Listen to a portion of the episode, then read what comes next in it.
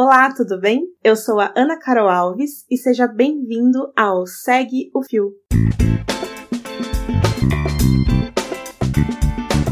Esse é o programa do Midcast, onde são materializadas em podcast as populares threads do Twitter, em episódios de no máximo 8 minutos. Se você não sabe do que eu tô falando, thread é uma sequência de vários tweets abordando um tema específico, onde apenas 280 caracteres não seriam suficientes. Esse formato aqui será sempre com uma pessoa narrando. Pode ser algum convidado, algum integrante do Midcast ou a própria pessoa criadora do filme. Vale lembrar que o conteúdo a ser reproduzido aqui será sempre com autorização prévia do autor. Hoje iremos conferir a thread do Cristiano Dias, o arroba Cris Dias. Ela foi publicada no dia 29 de abril de 2019 e fala sobre a reta final de Game of Thrones e sua relação com a engenharia de se contar uma boa história. Ah, aviso importante. Essa thread pode conter spoilers, caso você não esteja em dia com a série. É por sua conta e risco, beleza?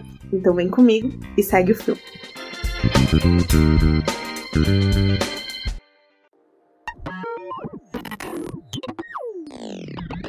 Primeiro ponto. Se você encara a ficção como um espelho da vida, você só vai se frustrar. Ai, amiga, te desejo tudo de bom nessa vida. Isso é ótimo de se ouvir nas relações pessoais mas não em uma boa história. Personagem não tem que ser feliz, mas também não tem que sofrer.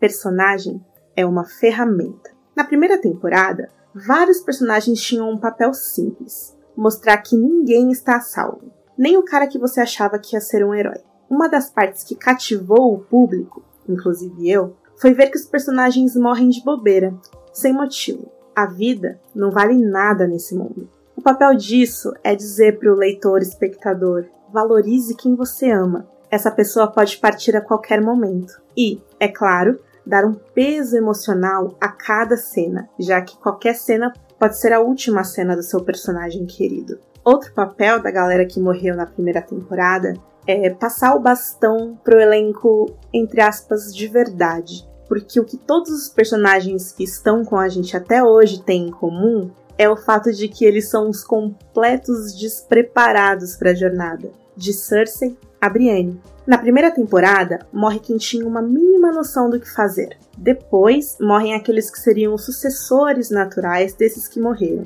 como Robb Stark, etc. Agora, cada morte tem que cumprir um papel na história, porque até mortes idiotas cumpriam um objetivo.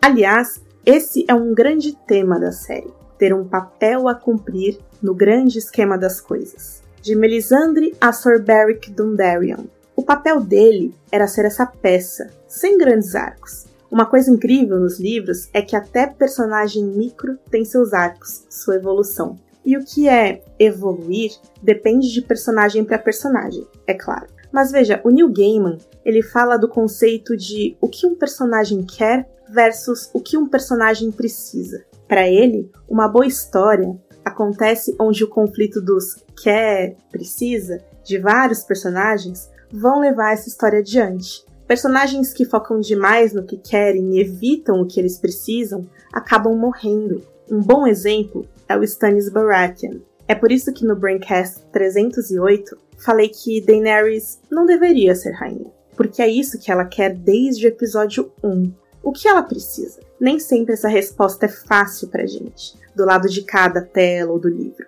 Jon Snow queria ser um Stark, mas o que ele precisa é entender que ele é mais do que isso, e não importa onde ele está, ele é importante. Theon Greyjoy queria o amor do pai, o amor da família, mas o que ele mais precisa é o amor de uma família, mesmo que não seja de sangue. Uma família que aceite ele como ele é. Família também é parte do conflito de Jaime Lannister, que para mim tem a melhor evolução da série, junto com Arya. Ele era um idiota, mimado, pau-mandado, que baseava todas as suas decisões em cima desse conceito de sou lindo, faço o que quero. Ele precisa entender que do lado de lá existem pessoas que também têm desejos e problemas, que o mundo não existe para servi-lo. Sir Jorah Mormont, que queria voltar a ser esse cavaleiro honrado, depois que conheceu Dany, passou a querer o amor dela. O que ele precisava era unir as duas coisas e ter uma morte honrosa. pelo amor da sua vida. Sansa queria um marido rico, uma vida boa, mas o que ela precisa é ser uma grande líder, em vez de esperar os outros tomarem as decisões por ela.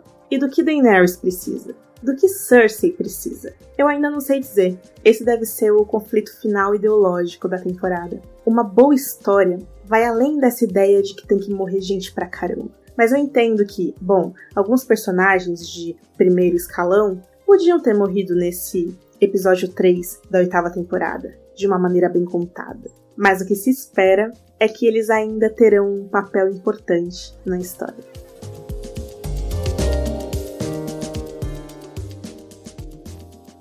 Lembrando que o link para essa thread está na descrição desse episódio. Outras filosofias de boteco do Chris você também encontra no podcast dele, o Boa Noite Internet. E, se você quiser me seguir no Twitter, o meu perfil é o WhoBarbido, ou arroba Game of Thrones BR. E claro, se você quiser acompanhar o trabalho que eu e meus amigos fazemos cobrindo as Crônicas de Gelo e Fogo e Game of Thrones, acesse www.gelifogo.com. Se você curtiu mais um Segue o Fio ou tem alguma sugestão de conteúdo para esse formato, é só mandar pelo Twitter ou Instagram do perfil do Midcast, o arroba podcastmid.